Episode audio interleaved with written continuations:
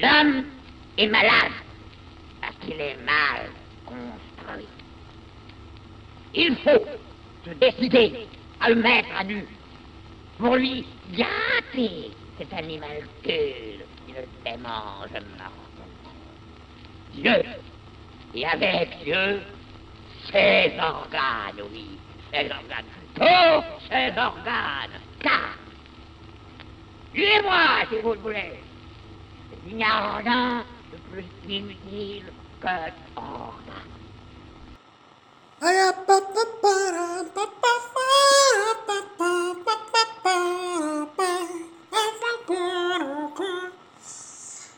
viu meu trompete, né? Subo nesse palco, minha alma cheira talco, feito bumbum de bebê. Eu, eu achava que essa música era do Jorge Versilo, né? Sacanagem com o Gilberto Gil. Mas é que eu, eu acho essa estrofe. Eu acho que tem a versão do Gilberto Gil, né? do, do Jorge Vacilo, que é o, o Djavan da Shopee, né? Hoje em dia a galera usa isso. Antes a gente falava paraguaio, né? Mó bad com o Paraguai. Agora é da Shopee. O Jorge Vecino é claramente o Djavan da Shopee, né? Só que ele também tem essa influência Gil, né? Gilbertica, Gil. Se não me engano, o, o Jorge Vacilo, que é pra mim o nome oficial do Jorge Vacilo, assim, é, é um cantor que fez sucesso num programa chamado Vozes. Depois vocês confer, conf, conferam aí no, no Google, lá nos idos do, dos anos 2000, assim. E é isso, né? Antes do The Voice era o Vozes, né? Então é um pouco menos orçamento, assim, um pouco menos gringo, tá ligado? E aí, bom, bombou, né, cara? Tem uma música pro Homem-Aranha e tal. Mas essa música do. que é muito bonita, né? Fiquei um tempo pensando que era do Jorge Versilo. Mas eu descobri que é do Gilberto Gil. Um pouco, um pouco mais prestígio, né? Um pouco mais valor, um pouco mais reconhecimento pra música aí, né? Só, só um pouquinho. E é desse jeito musical aí. Você não conhece nem o Jorge Vacilo, nem o Gilberto Gil, nem essa música, vai lá, procura lá. Não lembro o nome dessa música não, mas procura essa estrofe, né? Suba nesse palco, minha, aura, minha alma cheira talco, feito bumbum de bebê.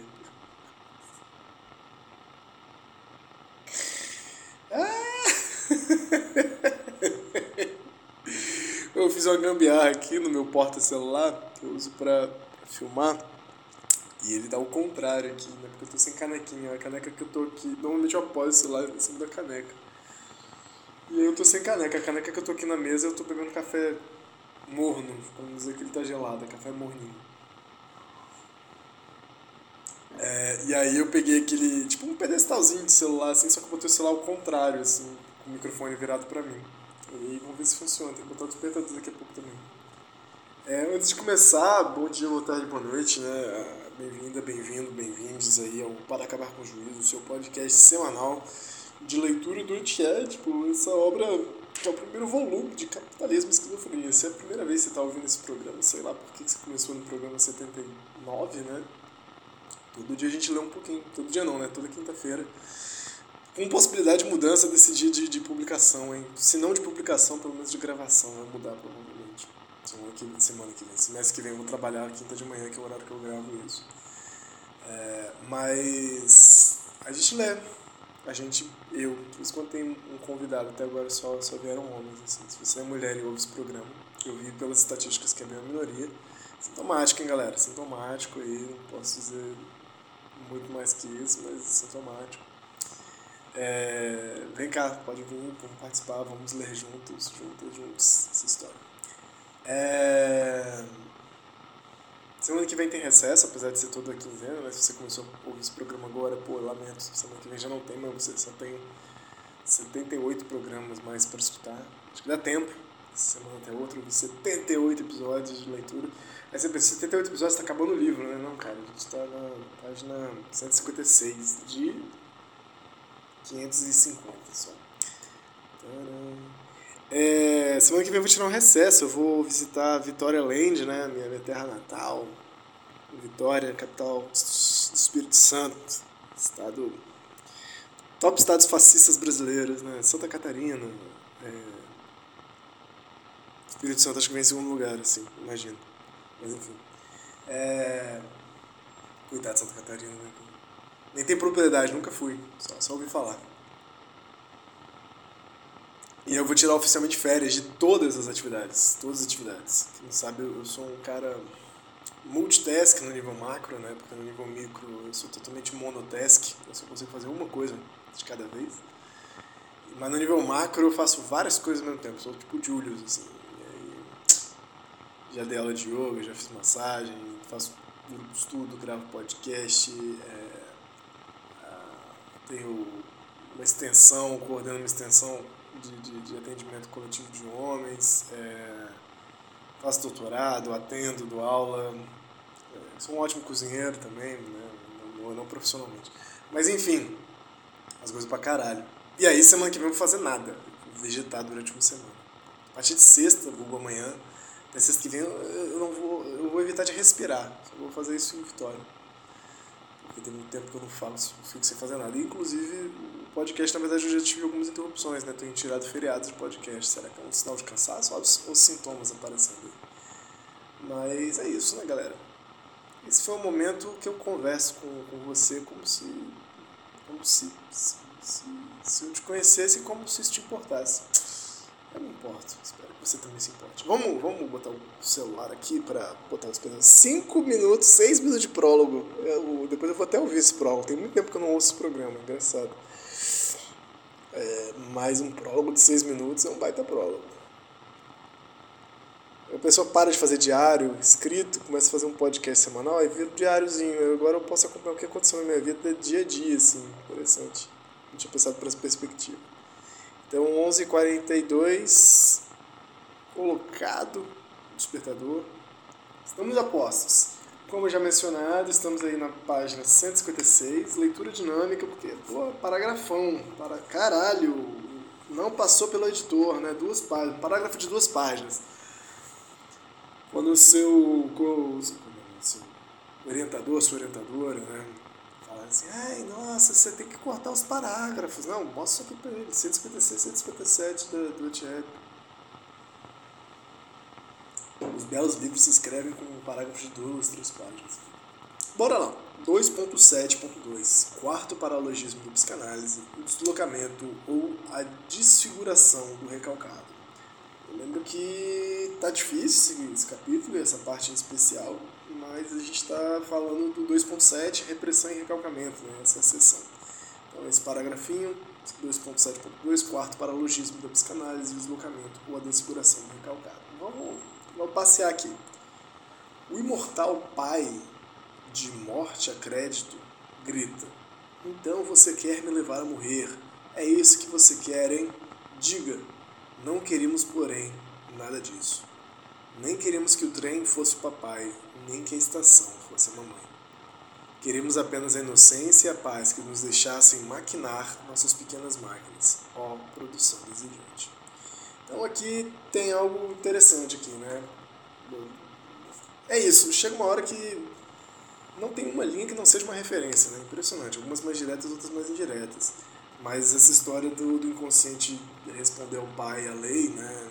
E essa figura do pai, ou a imagem, ou a função do pai, estão desbancando aqui. Mas eu fiquei curioso com esse Morte a Crédito, que, que parece um filme. Que não tem referência né, no, na nota de rodapé.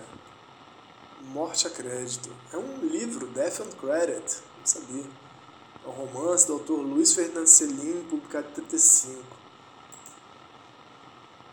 Qual é o tema? Em Morte a Crédito, Ferdinando Cellini, o alter ego de Ferdinando Cellini, é um doutor em Paris tratando os pobres. Tá em, tá em inglês isso aqui, bicho. Não tem em português, não? Não tem, pior que não tem.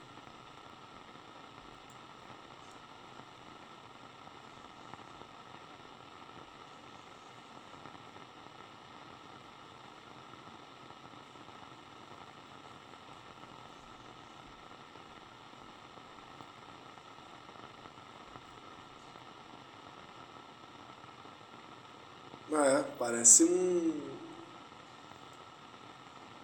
Parece um romance. Parece uma novela aí, né?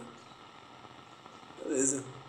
Não entendi muito bem isso que, que se trata não, engraçado. Mas é um médico aí, lidando com pobreza, estupidez humana, esse caralho. Aqui, pronto, no, no Amazon tem, porra. Se fosse um podcast decente era melhor cortar aqui, mas não é. Porra, agora esse aqui no Amazon tá em italiano, velho. Pode credo. Pubblicato nel 1933, il secondo romanzo di Céline e nella sua pagina ritorna alla propria infanzia e adolescenza. Então, uma memória de infância e adolescência. Cresciuto in un'atmosfera soffocante a carica di odio. E carica di odio, cheia de ódio, uma atmosfera sufocante cheia de ódio illuminata solo delle presenze delle nonna Caroline e dello zio Eduardo. Imagino que, né, iluminado só pela presença da sua avó Caroline e seu tio Eduardo. E Giovanni Ferdinando reconta la propria esperienza familiare, turistisce, scolatisce, ertisce e de lavoro. Então, essas memórias aí do, do, do Luiz Fernando Celine aí, né, de memórias, experiências familiares, turísticas, escolásticas, eróticas e de trabalho. Morte a crédito. O imortal pai de Morte a Crédito. Que porra. E não tem nenhuma notinha aqui. Isso aqui faltou ao, ao Orlando, né? É, e aí essa história do trem, nem Estação Mamãe, a gente lembra lá do primeiro capítulo, né? Já teve uma grande pala sobre os trabalhos de Melanie Klein com a criança, né? Com as crianças. E o que, que eles queriam? Apenas a inocência e a paz que nos deixassem maquinar nossas pequenas máquinas ou a produção desejante. Como diria o Sr. Gattari, né? No, no Inconsciente Maquínico tem uma, um manualzinho de esquizoanálise lá, e o primeiro, primeiro, primeira pala do manual, né, oito, oito listas, sei lá, oito afirmações de esquizoanálise, negócio assim, oito princípios, princípios. O primeiro princípio é não atrapalhe. se puder, não atrapalhe. Já, aí já está já tá fazendo um bom trabalho se você não atrapalhar. Não atrapalhe o processo. Certamente, pedaços de corpos de mãe e de pai estão presos nas conexões, assim como surgem denominações parentais nas disjunções da cadeia. Mas os pais aí estão como estímulos quaisquer que desencadeiam o devir de aventuras, de raças e de continentes. Por sinal, isso parece muito o final do primeiro capítulo das Máquinas Desejantes. Assim, mais uma vez, faltou um editor aqui para dizer, gente, tá, tá, tá um pouco repetido. Mas eles vão entrar numa outra onda aí, né? Mas como é estranha essa mania freudiana de reportar a Édipo o que o transborda por todos os lados, a começar pela alucinação dos livros e pelo delírio dos aprendizados. Entre parênteses, o professor substituto do pai, o livro Romance Familiar, fecha parênteses. Freud não suportava uma simples brincadeira de Jung quando este lhe dizia que Édipo não devia ter existência de fato real, visto que até mesmo selvagem prefere uma mulher jovem e bonita à mãe ou à avó dele próprio. Então Jung com uma brincadeira, tanto quanto machista aí também, né? O Freud é um cara mais conservador, mas também não era babaca. E quem assistiu o Método Perigoso, né? O filme do nosso querido Cronenberg aí, atualíssimo Cronenberg, né? Sinal, é, assista o Crimes do Futuro, assim, pra gente falar mal junto. E eu tenho outra recomendação de filme, hein? Crimes do Futuro, esse filme novo do Cronenberg, dá, já dá pra... Se posso dizer isso, mas dá pra baixar aí, né? Por aí. Mas vai passar nos cinemas também. E o outro filme é Má Sorte no Sexo ou Porno Acidental. Se eu puder lembrar de falar desse filme, eu vou falar desse filme. Mas o Jung mandou essa piada machista aqui que é. É. é. Mas quem viu o Método Perigoso sabe que o Jung é meio filho da puta. Não que Freud seja muito legal, mas tem uma simpatia por ele, não consigo. E se Jung traiu tudo, não foi por essa brincadeira, que pode apenas sugerir que a mãe funciona como uma linda jovem, tanto quanto a linda jovem funciona como mãe. O que importa para o selvagem e para a criança é que possam formar e fazer funcionar suas máquinas desejantes, fazer passar seus fluxos, operar seus cortes. Interessante, ontem. Agora um parênteses aqui, né? É, tipo assim, a criança e o selvagem aqui eles estão colocando como os não edipianizados, né? E aí o louco também é o não edipianizado. Se você for ver, tem uma estrutura interessante, assim, né? E o Foucault vai trabalhar bastante isso na virada do século XVIII para o XIX. É, a modernidade se funda muito em torno de, desses quatro personagens, né? Na verdade, são quatro personagens, mais ou menos, que é preciso pensar o que fazer com eles uma vez que a gente assume, os franceses, né, assumem os valores iluministas, assim. Né? Teria um quinto personagem que é interessante, que é o personagem recalcado, né? Mas vamos lá que uma vez que é pregado o iluminismo, a razão, né, a evolução do homem, a flecha do tempo, ela definitivamente já estava nesse caminho, mas ela definitivamente muda uma compreensão muito futurista, né? não futurista de, de bacana, mas uma, uma, uma, prospecção do futuro, né? do desenvolvimento, da evolução do homem, do, do melhoramento, do aprimoramento. Não é à toa que as técnicas disciplinares, né? que são essas de aprimoramento, seja por meio das fábricas, das prisões, dos hospitais, escolas, os manicômios, elas aparecem exatamente, elas não, elas se consolidam exatamente no século XIX, essa é ideia do Foucault. Então, como a flecha do tempo está para frente, né, e é algo de, no humano que tende a se desenvolver nesse entendimento, né, tende a evoluir, tende a melhorar, você tem quatro personagens que são importantes para se pensar a relação para com esse homem moderno, homem com H maiúsculo, mas homem macho também. Então, tem dois personagens aqui, que é o que, que se dá então no desenvolvimento com a criança. Então a criança é aquela que precisa ser cuidada, né? intimizada para que o desenvolvimento dela possa ser cuidado, ela precisa ser escolarizada. Tem o selvagem, que é aquele que teve o desenvolvimento congelado pela falta de história, ausência do Estado, em algum ponto de vista, como ou ponto zero, né, visto como grau zero de desenvolvimento possível, ainda é possível desenvolvê-lo desde que se leve uma quantidade de razão, né? É, mas há essa dúvida também, se não há uma coisa ahistórica nesse processo. E tem o louco. O louco é aquele que perdeu né, o desenvolvimento, perdeu a, a razão. Ele, ele, ele tem uma disfunção no próprio desenvolvimento natural das coisas. Né? O prisioneiro é aquele que também, o prisioneiro criminoso é aquele que não se desenvolveu, teve falha no, desenvolvimento. E aí ele é o modelo, né? Porque você não quer nem que a criança vire esse criminoso nem louco, né? Menos louco, mas menos não quer que essa criança vire criminosa. Então é como se o criminoso fosse um desvio do desenvolvimento. E todas as funções é, há um ajustamento do desenvolvimento. As duas figuras recalcadas é o que, que a modernidade pensa, né? Como que ela se justifica? Com a escravidão, a manutenção da escravidão e os processos, é, os processos racistas mesmo. Vi a Revolução do Haiti, né, que é extremamente recalcada pela gente. Assim.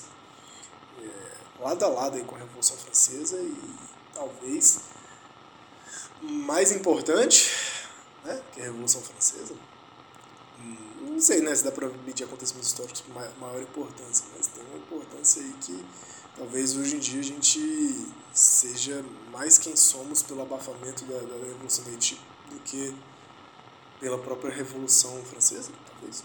Não sei, não sou especialista, nem, nem estudo muito isso, mas gastando. E as mulheres, né? E o desenvolvimento das mulheres, assim, como se parece que elas tivessem um desenvolvimento encurtado, né? Nessa ideia do desenvolvimento e que rapidamente a vida dela tem a vida delas tende a, a vida doméstica em função da família e do estado né pesadas mas tudo isso para dizer porque que eles trazem aqui a criança e o, e o selvagem mas aí no antiético tem bastante louco como esses desetipianizados né ainda anedípicos né essas pessoas não que se desetipianizaram mas elas não passaram ainda por ético então elas estão juntando suas máquinas assim né Estão fazendo seus cortes sem necessariamente essas conexões globais, essas disjunções restritivas, esses consumos totalizantes. Né? O que eu acho interessante é porque é, essa ideia que vai vir no capítulo 3 dos selvagens, dos bárbaros e dos civilizados, que eu estou adiantando, ela tem muito, muito, muito, muito a ver com o genealogia da moral do Nietzsche. Né? E o Nietzsche, eu estava lendo ontem, no aforismo da segunda dissertação do Genealogia da Moral, 16 ou 17, ele coloca que a má consciência, que é Édipo, né? traduções, se você for ler Genealogia da Moral, quando você for ler uma consciência, leia esse Édipo na história, esse excesso de consciência, esse excesso de intimidade, esse, aprofundamento é, paralisante do ser humano. É, é muito similar, assim, o Édipo é uma consciência, mas como eles falam, ainda não é Édipo, né, especificamente.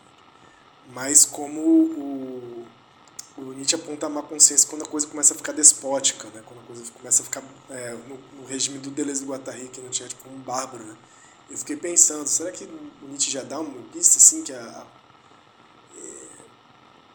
funcionamento, modo de funcionamento da maquinaria selvagem, ela é mais livre, né, dessa, dessa má consciência, e aqui acho que eles estão falando algo nesse sentido também. Depois a gente vai olhar o, terceiro capítulo com esse olhar, assim, porque o, o despótico, né, adiantando, né, são as bestas louras do Nietzsche lá, chegam ordenando, né, um puta poder de de controlar e de esquadrinhar e de, por meio da violência e da força, botar regra e leis no mundo para uma população muitas vezes maior do que ela, né? Essas bestas louras que vêm do leste aí, muito louca essa passagem. Hitler, Hitler e o nazismo olhou aquilo ali, deu um sorrisão, porra, era isso que a gente precisava. Mas é interessante, sim. Inclusive, é, é mencionado aqui né, na passagem do, do, do Selvagens para a formação do Estado, né, do Urstadt, lá na frente. Vamos lá depois. Caralho, fala muito, né? Mas vamos lá.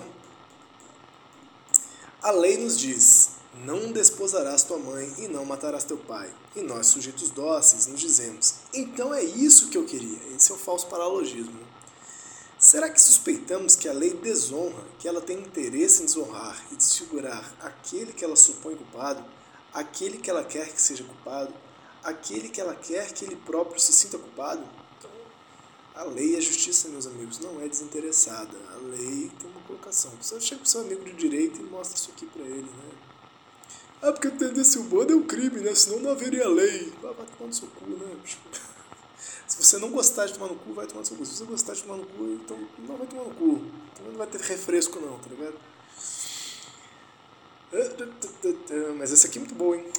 Procede-se como se fosse possível concluir diretamente do recalcamento a natureza do recalcado, assim como da proibição a natureza do que é proibido. Então parece que se você recalca o desejo da, da,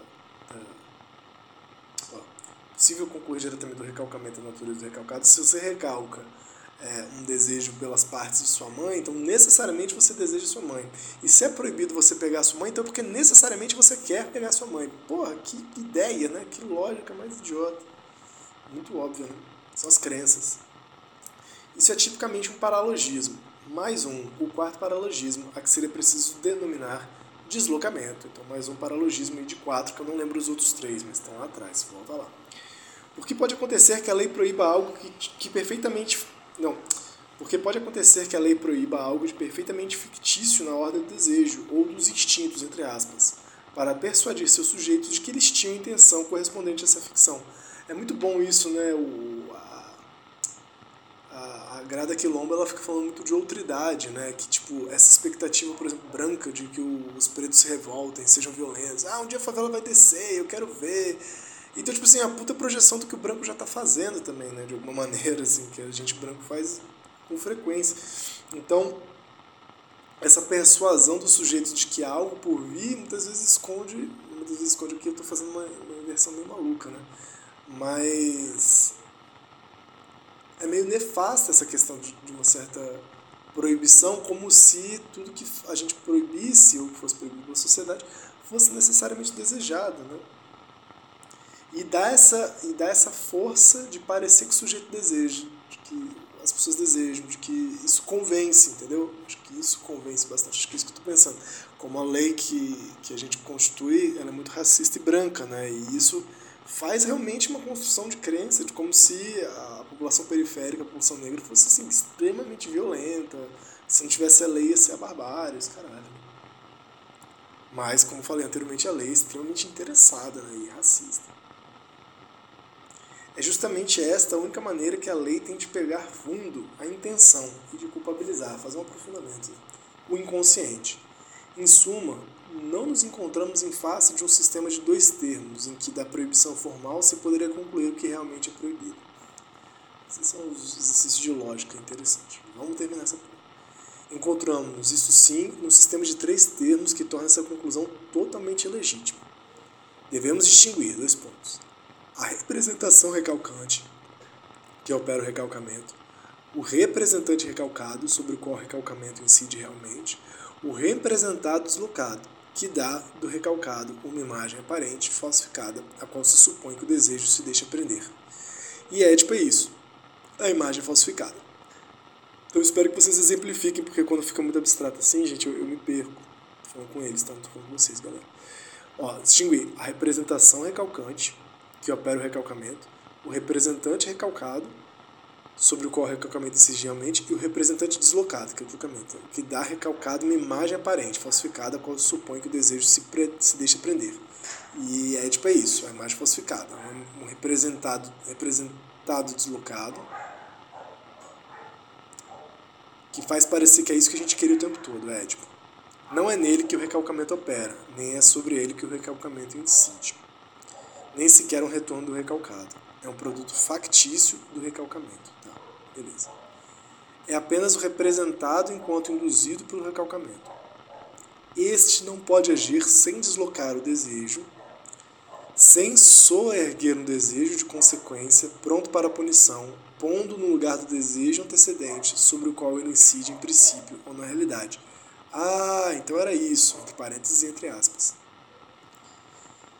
Então ele faz parecer que sem sua, esse não pode agir sem deslocar, desloca o desejo e faz soerguer um desejo de consequência.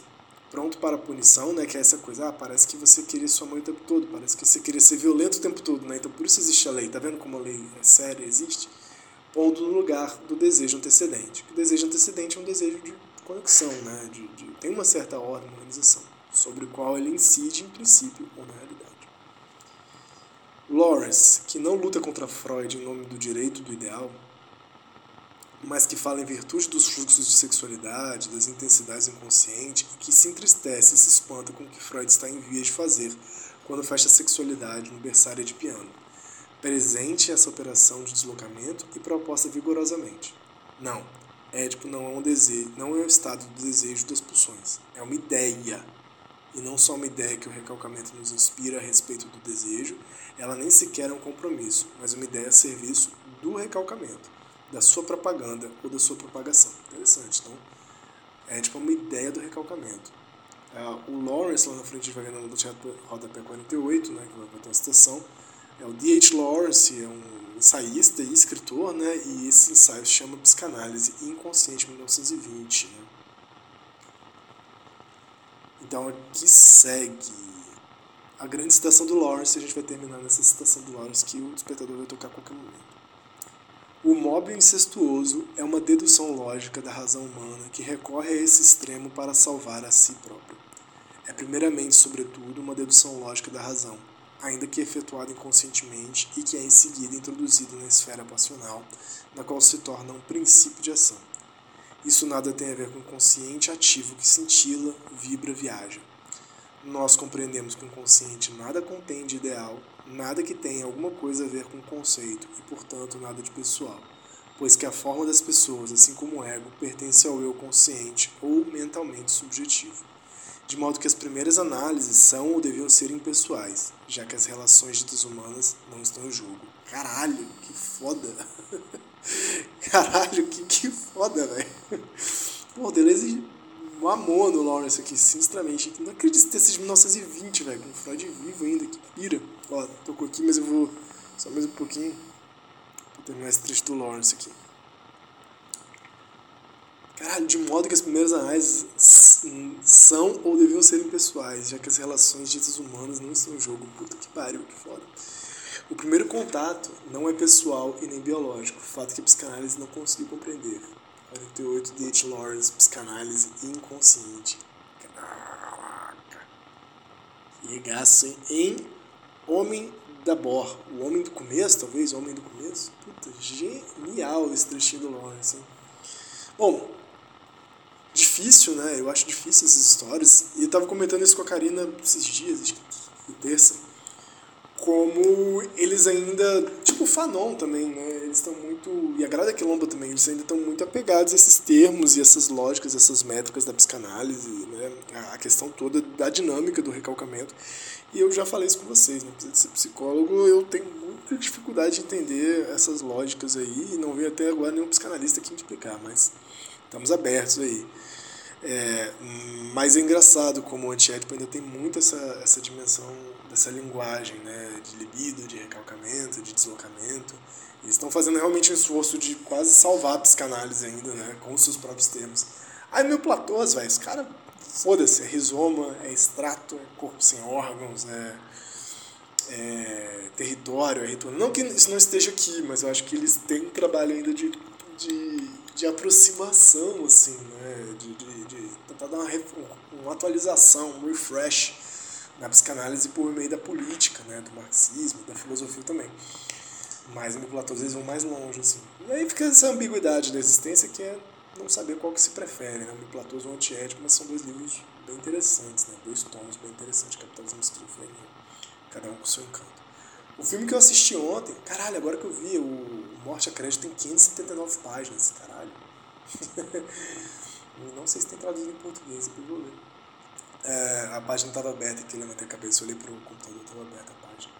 O filme que eu assisti ontem se chama Uma Sorte no Sexo ou Pornô Acidental e, cara, bizarro, porque é um filme romeno, recente, acho que de 2021, que se passa durante a pandemia. E por que ele é bizarro? Porque ele é em romeno, a língua romena, e vira e mexe tem uma palavra que é igualzinho em português. Igualzinho. Isso é muito bizarro. Tipo assim, aluno, é, pagar, não sei o que, do nada ele solta as palavras e fala, caralho, esse cara tá falando em português. Tem frase que é inteira, igual português. E a porra da Romênia, lá em Bucareste. Então tudo bem. E segundo que o plot do filme é uma mulher andando por, por, por Bucareste, que alguma coisa aconteceu com relação à vida privada dela que se tornou público, isso dá um bafafá moral, assim, né? Moral no sentido moralista. É o melhor filme que eu já vi. Também não, não muitos tentaram, assim, né? Mas é o melhor filme, talvez Drive My Car, que é um, Dirige Meu Carro, que é um filmaço, né, japonês. Mas é, ele é mais sensível, ele é mais bonito do Drive My Car. Esse é áspero e é grotesco, assim, e reflete essa ascensão fascista, moralista que a gente tem vivido. E é muito parecido, não só a língua da Romênia é muito parecida com o português, mas o contexto é muito parecido com as tretas do Brasil. É impressionante. Se vocês puderem assistir esse filme ou passar pelo radar de vocês, cara, recomendo fortemente. Uma Sorte no Amor ou Pornô Acidental. Eu esse é o nome do filme. No mais, se quiser gravar esse podcast comigo, você tem uma semana para pensar se quer, né? Porque semana que vem não tem. Então, duas semanas, na verdade. E a gente se vê na semana que vem. Vem. Não vou falar qual o dia, mas é na quinta-feira que você já sabe. 31 minutos de programa. Puta que pariu. Forte abraço.